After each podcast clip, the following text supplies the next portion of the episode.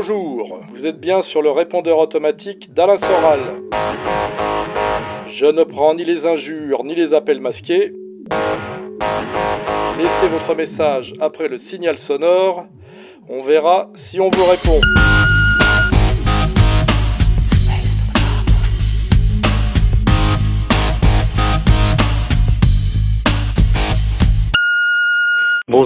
Soral, j'espère que vous allez bien et que vous arrivez à résister à ces temps étranges.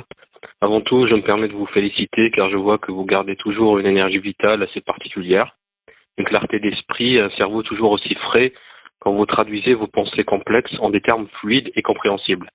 Donc je me permets de vous appeler aujourd'hui pour savoir quels conseils donneriez-vous aux jeunes sur le ou les rituels quotidiens que vous suivez depuis des années qui ont fait que vous maintenez la même solidité mentale, le même degré de productivité et la même volonté de vivre. Voilà, je vous remercie d'avance et je vous souhaite une excellente journée et beaucoup de chance pour l'avenir. Bon bah déjà merci pour le, le compliment. Hein.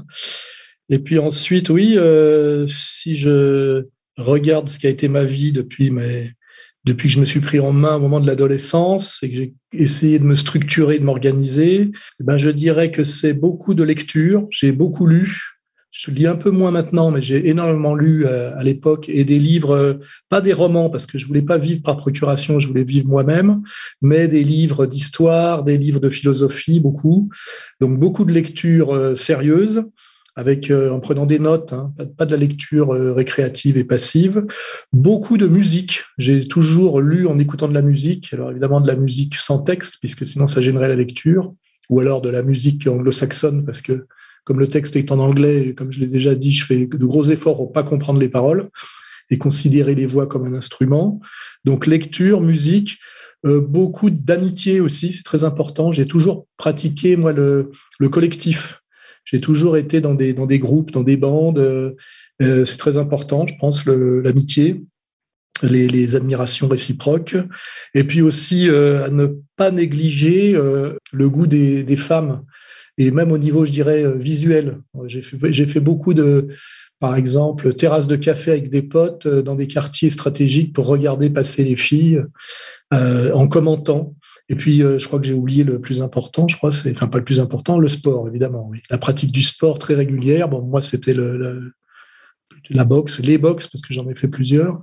Donc, c'est cet équilibre-là, lecture, Hein, c'est le côté intellectuel et spirituel. Musique, c'est la, recherche de, l'harmonie. Sport, pour euh, équilibrer la tête et les, jambes. L'amitié et le projet collectif pour pas être dans la solitude ou l'égoïsme et le trop grand narcissisme aussi.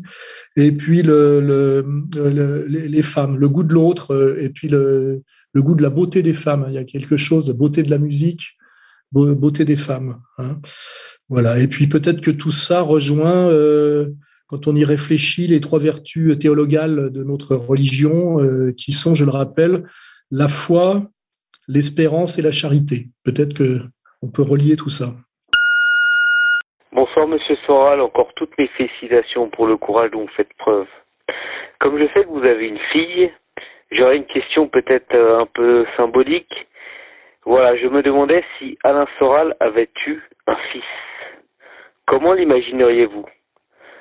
Est-ce que, en grandissant avec un personnage tel que vous comme père, n'y aurait-il pas eu un risque qu'il soit pris dans les, affres du meurtre symbolique ou même de la rivalité mimétique Ou bien aurait-il été un gentil garçon euh, bien obéissant? Voilà, encore courage à vous. Euh, c'est une bonne question et je me suis souvent, euh, je me la suis souvent posée. C'est pour ça que j'ai désiré ardemment avoir une fille plutôt qu'un fils. Et c'est d'ailleurs ce que j'ai eu parce que je me, je me suis dit qu'il y aurait, j'aurais moins de problèmes avec une fille justement sur le, la question embarrassante du père euh, écrasant qui soit donne un, fils dans la souffrance du fait d'être toujours en rivalité, et toujours obligé de se, se mesurer avec le père ou d'avoir toujours ou qu'on lui renvoie toujours l'image du père en permanence, ce qui soit peut donner un dépressif fragilisé. J'avais peur de ça, quoi. J'avais peur du, de nuire à mon fils si j'en avais eu un, de par euh, simplement ce que je suis.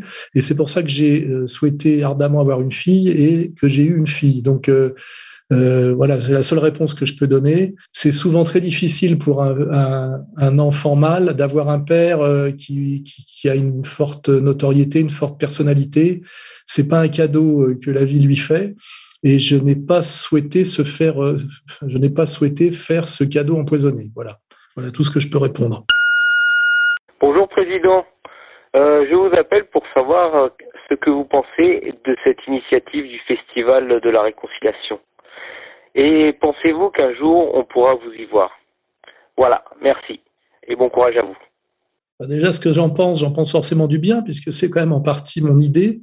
Et je crois que ce qui est très important dans ce genre de projet, c'est qu'on sort de, l'abstrait, euh, c'est-à-dire des idées et du, virtuel, qui est quand même le monde Internet, parce que euh, c'est-à-dire que là, on sort de ce piège du YouTubage, hein, et pour être dans le concret, c'est-à-dire des gens qui se retrouvent physiquement ensemble dans un lieu avec tout ce que ça implique de logistique, de, de, de, gestion de réalité concrète. Et je crois que ça, c'est très, ce projet qu'on a, de, qui est d'abord le projet de la ferme, hein, qui est plus d'ailleurs un hameau qu'une ferme, puis euh, le festival de la réconciliation euh, là-bas, c'est toute la dimension euh, de R qu'il n'y a pas chez, chez les autres dans ce qu'on a appelé la dissidence. En général, ce sont des individus youtubeurs. Nous, on a ce projet collectif concret euh, avec l'idée d'ailleurs euh, par rapport à la violence du, du nouvel ordre mondial, euh, d'ailleurs dont on constate aujourd'hui que que c'est pas fini et que ça va être de pire en pire, c'est l'idée de se regrouper à la campagne avec un projet d'autonomie, de nature et aussi effectivement de fraternité. Donc il y a bien cette idée aussi de de réconciliation, c'est-à-dire euh, l'idée de, de, de, de, de, qu'on ne peut fonctionner que en en, collectif harmonieux. Hein. L'individualisme arrogant ne, mène, ne mène à rien sur le long terme. Donc voilà, c'est effectivement un projet qui me tenait à cœur. Il prolonge le projet de la, de la ferme et euh, c'est aussi toujours cette idée d'équilibre entre l'abstrait, le, virtuel euh, et le concret, entre l'individuel euh, qui a à voir avec la, consultation d'un site internet ou même la lecture, la, réflexion qui, qui, est personnel et qui suit la lecture, et puis euh, le, projet collectif concret euh, rural. Hein, voilà, c'est encore tout ça la, vision ER qui est quand même la tentative d'avoir une, une compréhension, une vision, une compréhension globale, je dirais totale de la de la réalité et de notre réalité. Voilà. Donc J'en suis très fier. Et puis alors le dernier petit, la dernière petite remarque, c'est que pour l'instant effectivement, je ne peux pas participer à ce festival que j'ai initié, puisque j'ai un, je cours le risque d'être arrêté. Et puis, si je suis embastillé, je ne, je ne contrôle plus du tout la situation et ça peut durer euh, un certain nombre d'années. Hein. Mais j'espère pouvoir un jour euh, revenir. Hein. Il faudra pour ça qu'il se passe des changements euh, forts dans notre euh, République. Hein. Mais je vis d'espoir, oui. Donc, euh, j'espère un jour pouvoir non seulement revenir euh, au Festival de la Réconciliation, mais même revenir à Paris et peut-être même, euh, osons rêver, en, en, grande pompe. Bonjour Monsieur Soral. J'aurais aimé connaître votre avis concernant le fait que, en ce qui concerne la vaccination Covid, on a l'impression que le peuple israélien sert de cobaye. Donc voilà, j'aurais aimé savoir quelle était votre analyse là-dessus. C'est tout. Merci pour votre travail, Monsieur Soral. Au revoir. Oui, alors c'est effectivement troublant dans un premier temps, puisqu'on on se dit il y a une domination oligarchique qu'on appelle souvent sioniste, et puis on se dit donc euh, on va subir, nous, les, les, les goy, ce qui n'est pas fait pour les, pour les juifs, donc les Israéliens, puis on découvre qu'en fait, euh, c'est eux qui subissent la, la, plus forte vaccination de tous les peuples occidentaux, on va dire. Donc là, effectivement, on est obligé de se poser la question, est-ce qu'on s'est trompé, est-ce qu'on a mal compris? Et moi, immédiatement, quand je me suis posé cette question, ça m'a renvoyé à une lecture fondamentale que je, que je vous invite tous à, à avoir. Euh, c'est la controverse de Sion. Hein, la controverse de Sion qu'on avait d'ailleurs édité et qu'on nous a interdit d'éditer, mais que qu'on peut toujours euh, lire chez un autre éditeur. Hein, je crois qu'il est sur le site et qui montre bien qu'il y a toujours un, une, un, antagonisme violent entre les élites juives, hein, ce qu'on peut appeler les Lévites, le Sanhédrin, et la masse juive qui est obligée de suivre, et souvent d'ailleurs euh, euh, de force, et d'ailleurs c'est tout le contenu de l'Ancien Testament, euh, d'un Dieu qui a un projet pour un peuple, qui souvent d'ailleurs euh, rechigne à se soumettre à ce projet régulièrement et est régulièrement puni pour ne pas avoir respecté ce qui, ce qui veut dire Dieu dans le judaïsme, hein, c'est-à-dire la loi. Voilà. Hein. Donc on a quand même cette, cette lutte des classes, je dirais, qui existe à l'intérieur du judaïsme entre le, le, les élites oligarchiques euh, avec un projet, euh, un projet de domination qui est évident, et puis après la masse juive, ce que j'appelle les juifs du quotidien, qui d'ailleurs euh, ne sont pas toujours invités à la fête, peuvent être parfois sacrifiés, comme on l'a vu pour ceux qui ont étudié le rôle qu'a joué le Congrès juif mondial, par exemple au Congrès d'Évian, le rôle qu'ont joué les, élites juives mondiales par rapport aux, juifs d'Europe centrale euh, et à l'hitlérisme pendant la guerre, pour ceux qui connaissent bien ces sujets, qu'il y a souvent une idée de que euh, les élites juives progressent dans leur projet de domination en sacrifiant la masse juive. Ça s'est vu régulièrement. C'est au fondement même de l'analyse de, Douglas Reed de, la controverse de Sion. Hein. Donc on a l'impression effectivement en ce moment que le, le peuple israélien euh, sert euh, non seulement de cobaye, mais de spot publicitaire à la vaccination mondiale. Alors après, on peut creuser encore plus le raisonnement en se disant, et, ça, ça m'avait choqué quand j'avais rencontré un certain, je crois, Eliane Sival, qui était violemment antisioniste. Donc je pensais que c'était quelqu'un avec qui j'étais en fraternité, et je l'avais trouvé encore plus haineux que n'importe quel euh, sioniste de type Golnadel, parce qu'en fait, il estimait que le sionisme dans sa version euh, contemporaine Herzl, c'est-à-dire que les Juifs et une nation, une armée, un uniforme et des frontières, était quelque chose qui n'était pas digne justement du, du, peuple juif, qui devait être au-delà des nations, au-dessus des nations, et qu'en réalité le projet israélien euh, tel qu'il s'accomplit aujourd'hui était un projet de goïsation du juif puisqu'effectivement, ça, ça faisait de lui une nation comme les autres. Voilà. Et que donc, dans ce projet de domination oligarchique qui peut être très marqué communautairement, il y a peut-être aussi l'idée que la masse israélienne est une masse à utiliser, qu'on méprise relativement, comme, on méprise finalement les, nationaux. Et d'ailleurs, ça peut rejoindre cette idée, je dirais, la haine assez euh, violente qu'avait euh, notre camarade, ex-camarade Jacob Cohen pour Israël, parce que justement, il avait bien identifié que, par exemple, les juifs marocains qui vivaient en bonne intelligence avec les, Marocains du Maroc, avaient été euh, déportés de force en Israël pour servir de, prolétariat à l'élite euh, sioniste euh, ashkénaze, et que donc il y avait entre juifs d'élite et entre juifs de base, et là c'était le marqueur, c'était juifs d'Europe par rapport à juifs du Maghreb, un très grand mépris, à la limite du mépris racial et une manipulation qui était de l'ordre de l'exploitation, voire du, sacrifice et du sacrifié. Voilà. Donc, ce qui veut dire que la question J est une question quand même euh, complexe, euh, comme d'ailleurs la, question, on va dire, sioniste, la question israélienne, et qui demande euh, une bonne culture et quand même parfois un sens de la nuance sans perdre quand même sans perdre quand même l'essentiel hein, voilà. Il y a, et, l'essentiel c'est que le je pense que l'idée juive puisqu'il faut à un moment donné il faut être, euh, je dirais, un peu platonicien et aller aux essences. L'idée juive, c'est quand même l'idée de la domination. Ça peut être d'ailleurs la domination par la connaissance scientifique, domination dans un domaine, mais ce n'est ni la contemplation, ni la soumission, euh, c'est quand même fondamentalement lié à la domination. Alors après, c'est de comprendre comment, à certains moments, la masse juive est intégrée, euh, malgré elle et contre elle, à ce projet global de domination. C'est comme ça, moi, que je, j'analyserai avec recul euh, la question qui m'est posée et qui effectivement que je me suis posée aussi et qui est une question euh, qui peut faire euh, un peu douter. Voilà. Bonjour Monsieur Soral, j'ai une question toute simple. Le monde est-il trop bête pour se réveiller? Si vous pouviez répondre à cette question. Merci. Alors ça c'est pareil, c'est une question qui est posée trop à l'emporte-pièce. Et je pense que la bonne réponse, c'est une réponse quasiment de, de physique de physique humaine, c'est la question de l'inertie des masses. C'est-à-dire que plus on veut convaincre, faire bouger des quantités importantes de gens, plus euh, c'est des masses euh, énormes et plus ça demande d'énergie euh, et de temps, c'est tout simplement. Donc c'est facile de convertir des petits groupes. Pour convertir des peuples entiers, ça demande beaucoup plus d'énergie, beaucoup plus de temps. C'est simplement ça la mécanique globale, c'est l'inertie des masses.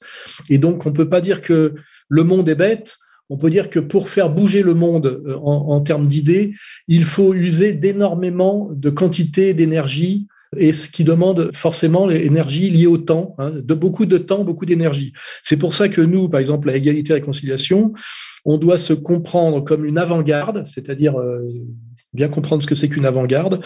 Nous sommes euh, un petit groupe en avant et nous faisons de la pédagogie euh, en comprenant que euh, c'est long, que c'est difficile, mais que c'est la seule chose à faire et que surtout l'histoire a démontré que euh, les changements procédaient par sauts qualitatifs brutaux, c'est-à-dire que il ne se passe rien jusqu'à ce qu'il se passe quelque chose. Hein. C'est-à-dire qu'on accumule, on accumule, on accumule de la pression, on accumule de la persuasion, hein, on accumule de la pédagogie, et puis à un moment donné, ça cède. Hein. Voilà, c'est le, moment de bascule. Et donc, il ne faut jamais euh, désespérer, parce qu'il y a un côté arrogant chez les gens qui disent les gens sont trop bêtes, je laisse tomber. D'abord, on, on, fait partie de ces gens, faut pas oublier. On en fait partie. Et puis euh, comprendre ça que, que la, voilà, les, les masses, euh, c'est lourd par le par la, le, sens profond même de masse, quoi. Hein, voilà. Et que faire bouger des choses lourdes demande beaucoup d'énergie. Et pour déplacer des, des choses très lourdes, eh ben euh, ça prend plus de temps effectivement puisque ça se déplace plus lentement.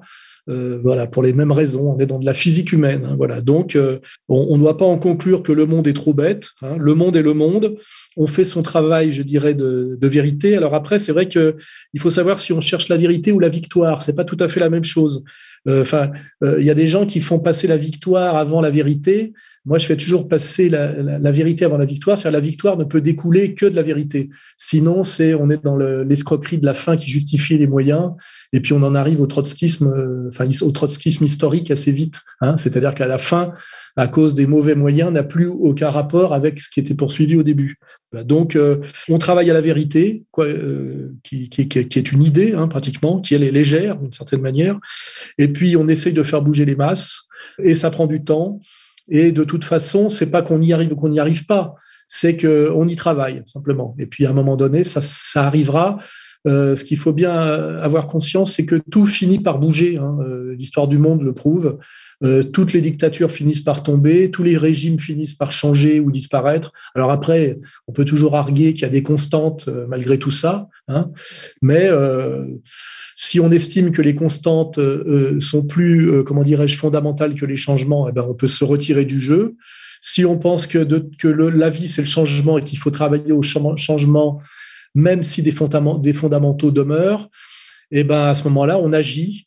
Et quand on agit, euh, on se pose plus cette question, je dirais, qui peut être vite euh, snob, euh, consistant à dire que le monde est trop bête. Hein. Moi, je fais partie du monde et voilà, je fais partie du monde. J'essaye de travailler à la vérité, qui est une, sorte de sport de haut niveau, et j'espère. J'espère qu'à un moment donné, ça va bouger. J'y travaille. Et même si ça bouge pas je dirais, euh, de mon vivant, euh, bah, rappelons-nous Moïse. Hein. voilà, il a montré la terre promise, mais lui-même n'y a jamais pénétré. Mais sans lui, euh, il n'y aurait pas eu. si je veux prendre un, exemple chez l'adversaire. Voilà.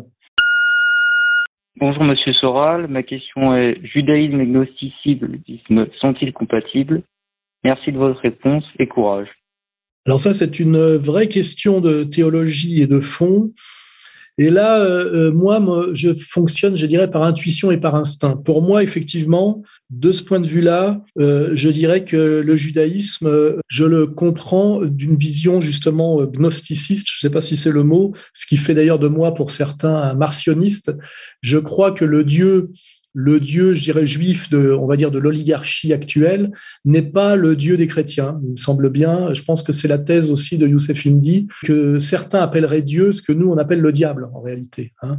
et qu'effectivement le, Dieu qui habite l'Ancien Testament me paraît moi être euh, un diable. Il en a tous les attributs, et c'est peut-être pour ça qu'à un moment donné Jésus vient d'ailleurs pour parler de la synagogue de Satan et, dire d'ailleurs que lui est venu accomplir la loi et que sans doute euh, les la loi que les autres professent, hein, ceux qui l'ont fait mettre à mort, le Sanhédrin, n'est pas la vraie loi. Elle est une loi frelatée. Et moi, de ce point de vue-là, oui, je suis, je pense que le, le gnosticisme euh, est quelque chose qui mérite, euh, même si c'est considéré comme une hérésie par l'Église, de décréter hérésie. Le, gnosticisme n'est pas effectivement une, déjà une pénétration du judaïsme dans l'Église du Christ, hein, un retour au judaïsme, puisqu'il y a toujours ce travail incessant de rejudaïser quoi que ce soit et tout. Hein. On pourrait même parler de, du phénomène Zemmour pour des choses beaucoup plus immédiates et, terrestres. Hein. Donc, euh, je pense qu'on peut comprendre effectivement le, judaïsme et son incroyable différence avec euh, le christianisme pour moi par le gnosticisme. Et j'invite les, les, auditeurs là à se pencher sur le gnosticisme qui amène d'ailleurs au martionnisme hein, et, qui fait que que moi d'instinct, je dirais intuitivement, sans passer par la théologie, hein, je, me méfie de tout ça, mais d'instinct, je sens bien que le Dieu de Atali, euh, le, le Dieu de Netanyahou n'est pas le mien. Hein, euh, voilà. Oui, bonjour, euh, Monsieur Soral.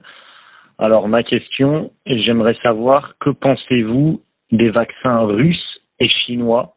Et pensez-vous que la vaccination dans ces deux pays suive la même logique oligarchique qu'en Europe Merci. Alors, euh, question difficile aussi, question qu'on se pose tous hein, quand on est un peu sérieux.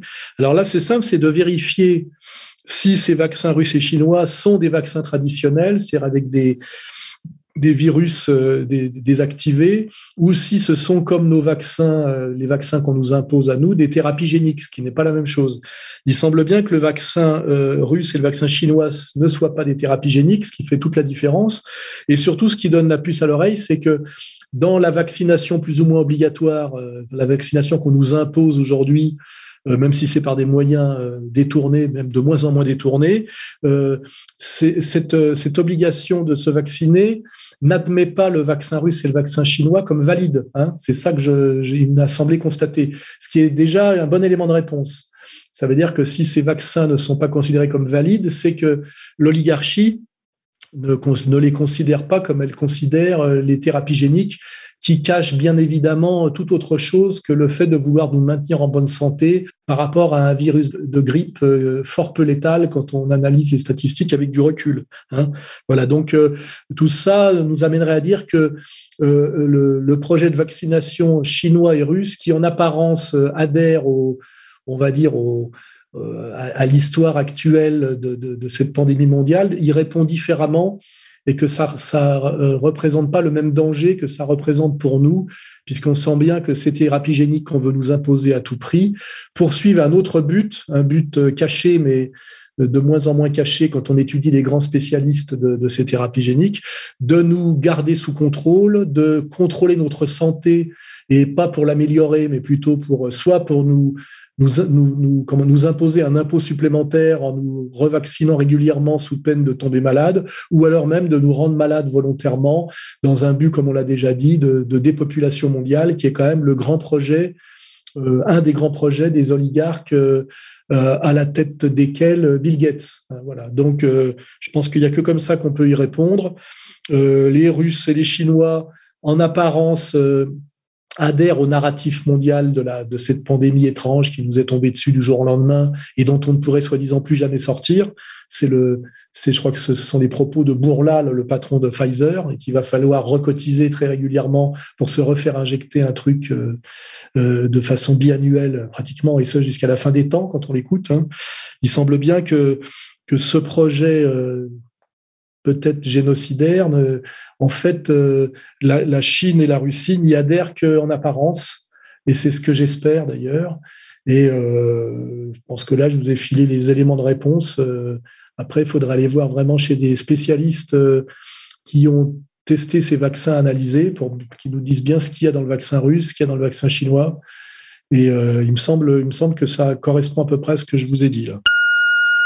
Bonjour monsieur, merci euh, de porter une autre voix, c'est très plaisant. Je voulais vous signaler euh, une phrase que j'ai entendue et qui m'a euh, fait réfléchir et j'aurais apprécié que vous ayez un commentaire dessus, sachant votre goût pour l'impérialisme, enfin l'étude de l'impérialisme. j'ai entendu sur Radio J un intervenant invité qui parlait de géopolitique et autres euh, autour d'Israël, et à un moment qui a parlé de l'empire israélien.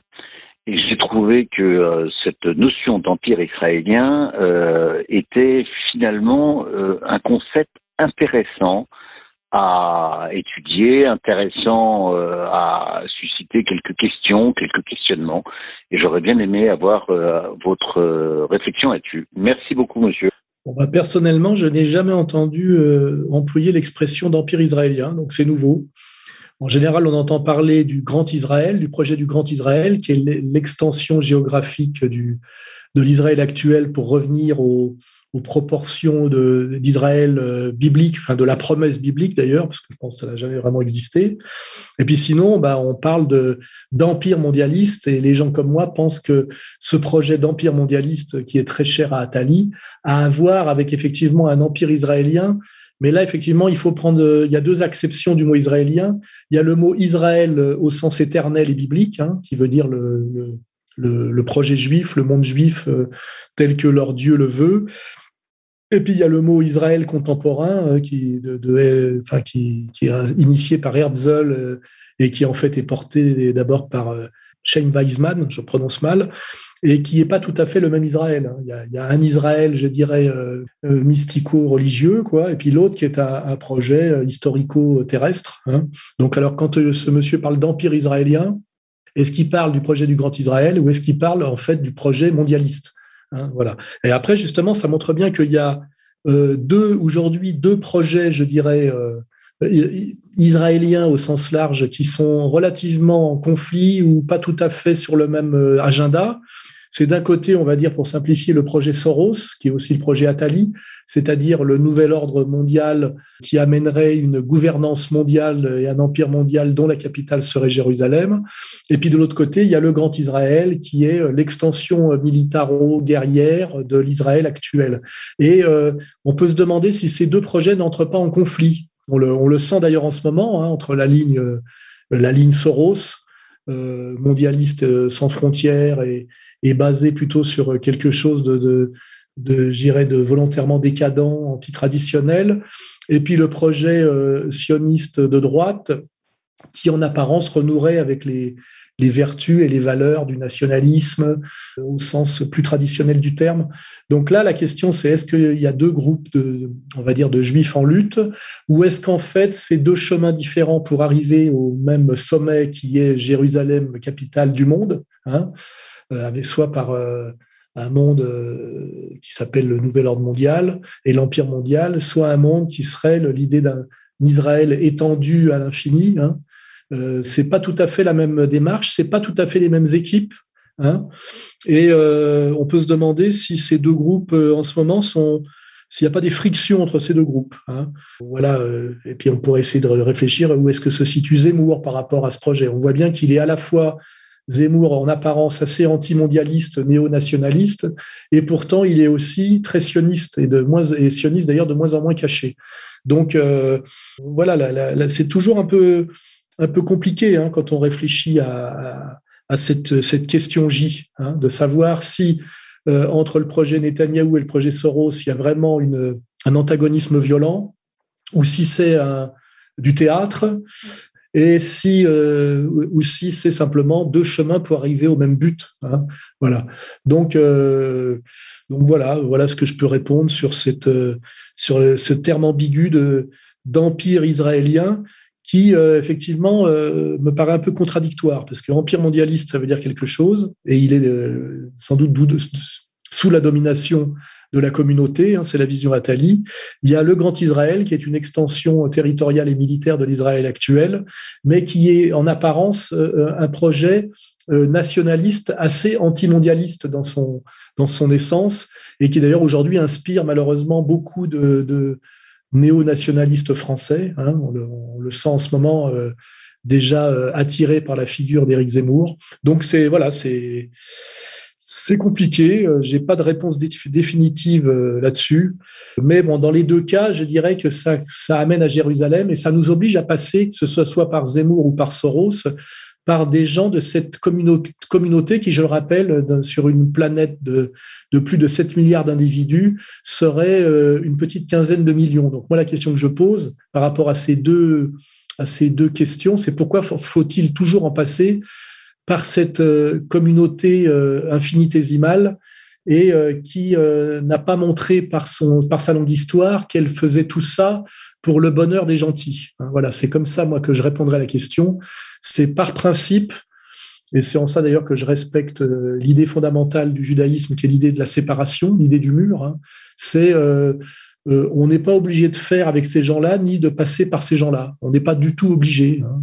Euh, voilà, nous, avons, qu'on soit nationaliste euh, ou pas nationaliste, nos propres chemins à suivre et suivons nos propres chemins. Eux suivent les leurs, suivons les nôtres. Je vois pas pourquoi on serait systématiquement obligé de passer derrière eux. Bonjour Monsieur Soral. Je voulais vous appeler pour d'abord vous remercier parce que j'ai commencé à vous écouter il y a à peu près une dizaine d'années quand j'avais 18 ans. Et m'avez bien redressé l'esprit et je pense que vous n'auriez pas été là, je, serais devenu fou. Ça m'a bien redressé les idées. Je voulais vous appeler aussi parce que j'étais hier au spectacle de Dieudonné et que j'aime bien, hein, qui est très drôle. Mais euh, à chaque fois que je vous écoute, il y a le, le fond est toujours euh, très intéressant. Mais euh, c'est toujours très drôle aussi.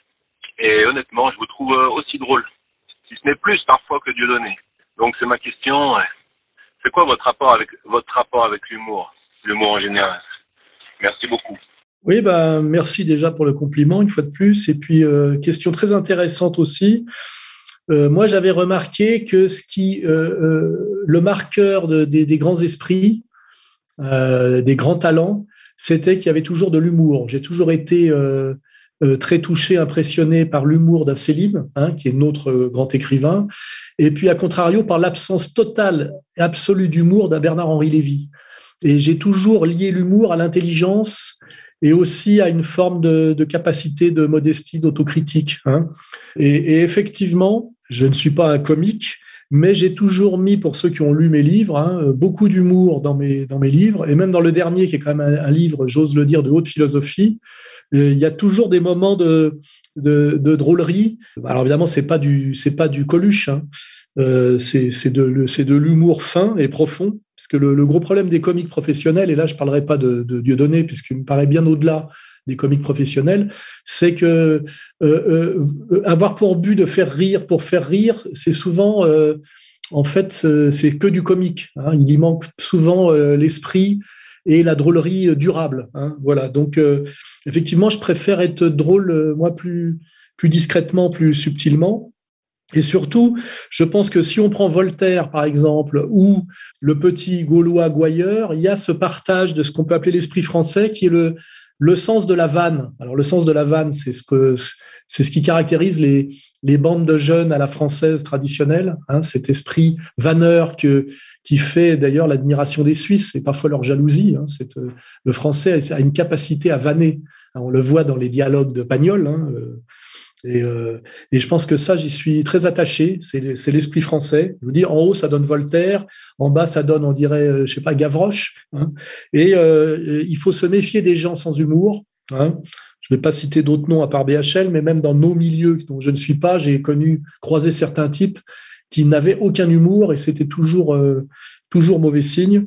Et effectivement, je suis content que notre interlocuteur ait remarqué que j'étais quelqu'un d'assez d'assez drôle et aussi pour euh, aller contre ma légende noire, qui, parce qu'il y a toute une légende noire qui a été construite contre moi, ce qui est de bonne guerre, en disant que j'étais peut-être un type intéressant, mais un type humainement détestable ou euh, détestable dans la vie quotidienne. Je pense que c'est absolument faux. Je suis un bon camarade et, euh, et je suis pour ceux qui me fréquentent. J'espère que on me rendra justice post-mortem pour ça.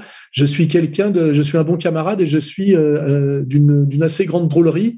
Et mon activité permanente, euh, euh, en dehors de la compréhension des choses, c'est quand même euh, la vanne. Hein. Je suis quand même un, professionnel de la vanne et je, passe mon temps quand je suis en groupe à, à vanner. Et d'ailleurs, tous mes camarades de, les camarades de longue durée, là, les gens que je fréquente encore, qu'ils soient d'un de, milieu ou un autre, ont en commun avec moi ce goût, ce plaisir de la, de la vanne pour la vanne, du mot d'esprit et de, du monde considéré comme une vaste plaisanterie. Hein. Il y a aussi ça de temps en temps quand je réfléchis même à mon activité, je me dis quelque part, euh, Je suis, euh, on s'en parle d'ailleurs avec Dieudonné parfois. On est des, aventuriers et en fait, euh, dans ce monde un peu triste qui est, notre époque, hein, qui est pas très gai quand on compare à d'autres époques, ce qu'on a essayé finalement, c'est de continuer à se marrer, voilà, et de et de d'essayer de trouver ça drôle. Je pense que c'est très important pour garder l'espoir, justement, l'énergie, ne pas sombrer dans la, dépression facile et esthétisante, c'est d'essayer toujours de trouver ça drôle. Voilà. Hein, et je, m'y efforce. Monsieur Sorat, bonjour. Je m'appelle Dylan, je vis dans le Pas-de-Calais. Je voulais savoir ce que vous pensiez du projet mondial déjà établi de l'espérantisme. Et ensuite, je voulais savoir ce que vous pensiez de la situation actuelle en Afghanistan. Force honneur à vous. Je vous soutiens. Alors, il y a deux questions qui n'ont pas grand-chose à voir. Alors, j'ai entendu le mot espéranti. Alors, je ne sais pas si ça se décline et que ça veut dire espéranto. Alors, si je me souviens bien, l'espéranto, c'est une, tentative de langue universelle euh, qui est née, euh, je ne sais pas si c'est né entre les deux guerres, mais enfin, c'est quelque chose qui a rebondi après la Deuxième Guerre mondiale, c'est sûr, hein, puisque après une telle violence entre nations, il y a toujours des moments d'espoir, hein, euh, avec une dimension universelle mondialiste. Et l'espéranto, c'était un beau projet qui était de dire que malgré la diversité des langues, donc la difficulté qu'auraient les hommes à communiquer de par la multiplicité des langues, il y aurait une langue universelle commune assez facile, qui est une langue de synthèse, qui s'appelait l'espéranto. Et euh, ça a été assez à la mode euh, après la Deuxième Guerre mondiale. Et moi, quand j'étais enfant, ces années 60, euh, j'en entendais pas mal parler. Aujourd'hui, euh, je crois que ce n'est parlé que par 2 millions de personnes et je pense que les jeunes générations ne savent même pas que ça existe. Donc le projet, d'une certaine manière, euh, qui était un, projet intéressant parce que c'était quand même qu'un projet de deuxième langue. Hein. C'était pas un projet de destruction des langues pour imposer une langue unique. Hein. C'était pas un projet orwellien c'était que chacun maîtrise l'espéranto pour que tout le monde sur Terre puisse communiquer avec cette deuxième langue commune. Donc là-dessus, moi, je trouve ça un beau projet. Malheureusement, c'est sorti un peu de, l'histoire. Et je vous dis, euh, aujourd'hui, euh, il n'y a que 2 millions de personnes au monde qui parlent l'espéranto, ce qui veut dire que le projet a, échoué. Hein. le projet est tombé. Hein, voilà. Bon, bah, on peut toujours le garder de côté. Peut-être qu'un jour, ça, ça pourra servir. Voilà, donc c'est tout ce que j'ai à en dire. Personnellement, je ne parle pas l'espéranto et je suis très mauvais en langue. Et d'ailleurs, euh, je ne suis pas de la génération des Français qui se sont mis à bien parler les langues étrangères, parce qu'en fait, qui est la période où les Français ont admis qu'ils n'étaient plus une puissance, puisque de mon temps encore, il y avait l'arrogance et la fierté d'être français, que la langue française était la plus belle langue du monde, que c'était la langue de la diplomatie, et comme le disait Jean Dutour, que l'anglais, c'était pour demander euh, euh, dans les aéroports où étaient les toilettes. Hein. Voilà, c'était une jolie phrase de Jean Dutour. Donc, euh, je suis encore de, la génération qui parle mal l'anglais et pas du tout les autres langues, ce que je peux déplorer aujourd'hui d'ailleurs, parce que tout est en anglais. Mais oui, la, dernière remarque que je peux faire, c'est sur euh, le déclassement progressif de la langue française, qui n'est plus aujourd'hui, je crois, que la sixième langue parlée du monde, ce qui est pas si mal, mais qui a perdu euh, beaucoup de son prestige, parce que je rappelle que jusqu'à il y a peu encore, c'était la langue de la diplomatie. Tous les diplomates du monde devaient parler français, et les échanges diplomatiques se faisaient en français, parce que c'était considéré en tant que langue diplomatique comme la langue la plus euh, qui permettait le plus de nuances et de raffinement. Hein. donc, on voit bien le sens politique que ça avait. Aujourd'hui, j'ai bien compris qu'il fallait parler anglais. Euh, si on a des enfants, qu'ils apprennent le chinois, le, mandarin là, et puis que c'était pas inutile de parler espagnol, hein, puisqu'effectivement les langues les plus parlées aujourd'hui au monde, je crois, sont l'anglais, le mandarin, enfin ce qu'on appelle le chinois pour nous, euh, l'espagnol, hein, et peut-être même l'arabe après, et que nous, on arrive, je vous dis, en sixième position, euh, bien, bien derrière. Enfin, euh, je crois qu'on est quand même devant le russe, hein, oui, devant le russe. Et euh, bon, bah oui, c'est mieux que d'avoir comme, comme langue que le moldave, hein, mais c'est plus que c'était. Hein, voilà. Donc ça, c'est ma réponse sur l'espéranto. Une bonne idée qui malheureusement est passée un peu aux oubliettes. Et puis après sur l'Afghanistan, c'est tout un tout autre sujet. Et ben là, c'est toute la question en fait de la de, des guerres impérialistes et de la légitimité et du fait qu'on a constaté qu'il était devenu impossible dans l'époque, on va dire, post-coloniale, dans laquelle on est depuis, euh, de manière certaine depuis l'après-deuxième guerre mondiale, il est impossible aujourd'hui pour un, impérialiste extérieur de gagner, de gagner une guerre. Hein, si, voilà.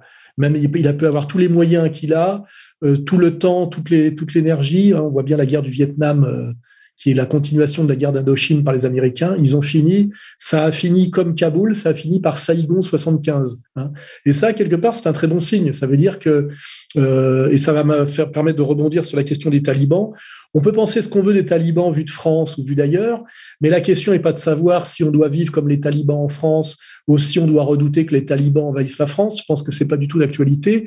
C'est de comprendre que euh, un pays comme l'Afghanistan qui euh, est dominé par une puissance extérieure euh, qui est détestée par la population locale, eh ben à un moment donné, et qui donc ne coopte que des, on va dire des, des collabos, hein, des collabos, des corrompus, ou des gens qui, vivent, qui veulent vivre autrement que que de là où ils sont, eh ben, on comprend qu'au bout d'un moment, les talibans, malgré tout ce qu'on peut leur reprocher, et encore, euh, on leur reproche forcément quelque chose, enfin, on leur reproche tout ça vu de l'extérieur, hein, c'est-à-dire en tant qu'occidental laïcisé, euh, mais c'est, voilà, l'occidental laïcisé n'a pas forcément comme fonction et comme vertu d'imposer son monde euh, au reste de l'humanité, surtout quand on voit où on en est aujourd'hui, nous, dans nos, dans nos républiques euh, euh, laïcistes. Hein, on n'a pas tellement de leçons à donner. Donc, ce qui est certain, c'est qu'au bout d'un moment, les talibans euh, ont pris le pouvoir en Afghanistan parce qu'ils étaient les plus légitimes et les moins corrompus, tout simplement. Et, sans doute les plus légitimes par rapport à l'histoire de l'Afghanistan. Sont quand même, voilà, l'Afghanistan, c'est un pays qui, fonctionne encore sur un mode relativement traditionnel, tribal, etc.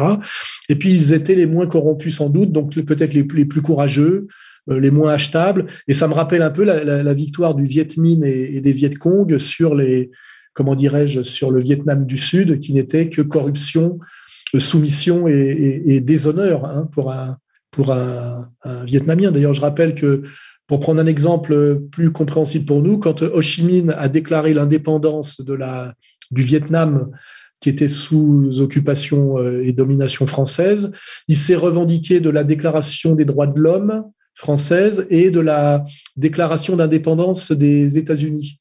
Donc il a bien dit, voilà, je, proclame l'indépendance euh, du, peuple vietnamien au nom des valeurs de fierté, de légitimité universelle. Et on peut, ce qu'on a vu euh, finalement avec la chute de Saïgon en 75, ça ressemble beaucoup à la chute de Kaboul de la semaine dernière. Là, c'est que euh, que ce soit les Russes avec leur, leur impérialisme soviétique de l'époque, ou les Américains avec leur impérialisme finalement d'ailleurs pas si éloigné, hein, techno-moderniste euh, et surtout euh, venu de l'étranger et, brutal, et eh ben ça finit de la même manière, c'est qu'au bout d'un moment, les, autochtones, euh, les mieux structurés, les plus enfin, admirables par les populations ou, de façon, ou les plus légitimes ou ou les mieux organisés et puis peut-être les, plus motivés, tout ça, quoi. Hein, eh ben, ils finissent par euh, par s'imposer. Et moi, je ne, quand je dis que je respecte le, je prends acte déjà et je respecte euh, la prise du pouvoir par les talibans en Afghanistan, je réponds en même temps à toutes ces remarques de crétins qui sont systématiquement les mêmes. C'est ah vous aimeriez que les talibans euh, soient en France, vous aimeriez vivre comme les talibans? La question ne se pose pas. Il faut arrêter avec cet impérialisme euh, qui, n'a pas conscience de lui-même, qui, qui d'ailleurs accompagne et même précède l'impérialisme guerrier, qui est l'impérialisme idéologique, hein, la vision du monde. Hein, le, la vision du monde euh, occidental n'a pas forcément vocation à, dominer, à écraser les autres. Et compte tenu de ce que, de cette vision a produit depuis deux siècles et demi, on pourrait peut-être un peu euh, en rabattre et se contenter à la limite de la d'essayer de l'améliorer chez nous hein, voilà plutôt que de l'imposer de façon arrogante et, stupide et inconsciente, et surtout aujourd'hui euh, totalement euh, dépassée, à des peuples qui en sont euh, historiquement très très loin. Hein, voilà. Donc, je regarde l'Afghanistan sous pilotage taliban. Je regarde, voilà, je dirais, avec un œil à la fois critique et respectueux. Je pense que c'est ce qu'il faut faire.